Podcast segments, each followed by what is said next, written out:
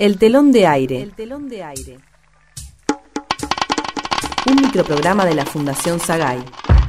Hoy presentamos El loro que no habla. Tiene la palabra el doctor Ramírez, abogado defensor. Gracias, su señoría. Voy a probar que mi defendido es injustamente acusado de un delito inexistente y también que es depositario de un drama familiar absolutamente ajeno. Si me permite, invito al estrado al demandante, el señor Antonio García. Permiso. Señor García, cuente los hechos que culminaron con este juicio oral a mi defendido. Bueno, todo empezó cuando mi esposa arrancó con la cantinela que quería un loro, que quería un loro, que quería un loro. ¿Por qué motivo, señor García? Eso me pregunto yo. Decía que necesitaba a alguien con quien hablar, ¿entiende? Porque según ella, o estaba todo el día sola o no le dábamos bolilla. Entonces, Y yo, yo ya estaba harto de sus quejas, así que fui a un lugar donde venden loro y...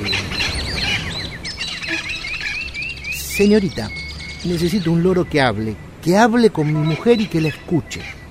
Bueno, vea, todos estos que están acá tienen el precio pegado en las jaulas. Elija al que más le guste. Pero estos loros valen una fortuna, que están a precio dólar. Eh, mire, ese de allá está en oferta hasta mañana. Si se lo lleva ahora, paga la mitad. Ah, bueno, ¿y, y- y cómo se hace para que hable? El loro va a repetir lo que escuche, así que él solito los va a sorprender. Así fue como lo puse en la cocina. Uno, dos, treinta días y nada. No decía nada. No le dirigía la palabra. Antonio, este loro no habla. Ay, tenés que tener paciencia, Olga. Solito te va a hablar. Hola, hola, Lorito. Eh, Lorito, hola. No habla, Antonio, ya te lo dije. Te estafaron, ¿no te das cuenta? Por eso estaba en oferta. Te estafaron, Antonio.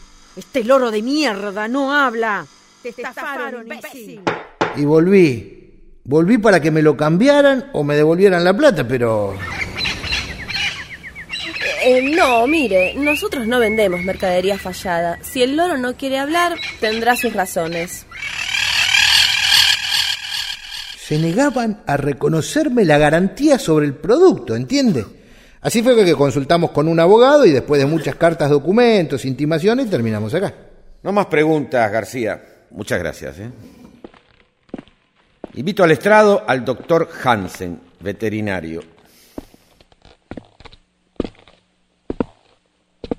Doctor Hansen, ¿los loros hablan? No en el sentido estricto de la palabra. Los loros imitan los sonidos que escuchan en el entorno. De la misma manera que en su entorno salvaje aprenden a comunicarse con los demás imitando los sonidos que escuchan el resto de su familia o grupo social, esta conducta se repite cuando es llevado a un entorno doméstico. Muchas gracias. Entonces, ahora sí, señoras y señores del jurado, su señoría, voy a invitar al estrado al loro. ¿Cómo dice, doctor? Que voy a invitar al loro a dar testimonio, su señoría. no habla, no, no quiere, no El único ser en esta sala que no miente, ¿eh? que reproducirá las palabras tal y cual las escucha. Eh, adelante, loro, por favor.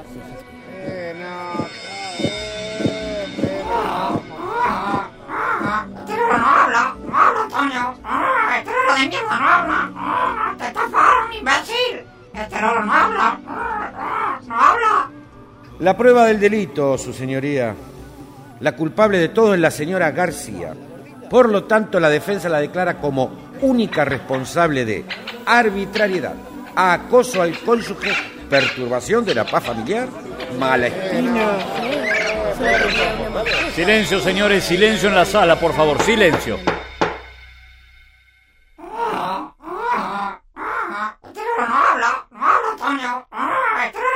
No habla. Ah, Te estafaron, imbécil. Este loro no habla.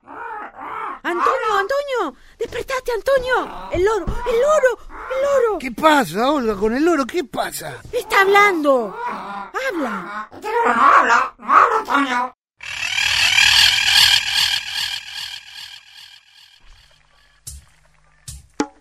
El telón de aire. El telón de aire. Escuchamos El loro que no habla, con las actuaciones de Oscar Dubini, Fabián Caero y Mónica Kerner, y la participación de Ana Nieves Ventura, Mucio Mancini y Gerardo Sherman. Guión Marcelo Cotton. Dirección de actores Marcelo Cotton y Lidia Argibay. Asistente de producción Gabriela Pérez Menéndez. Locución Guadalupe Cuevas. Operador en estudio Adolfo Schmidt. Edición Majo Bustamante. El telón de aire. Un microprograma de la Fundación Sagay.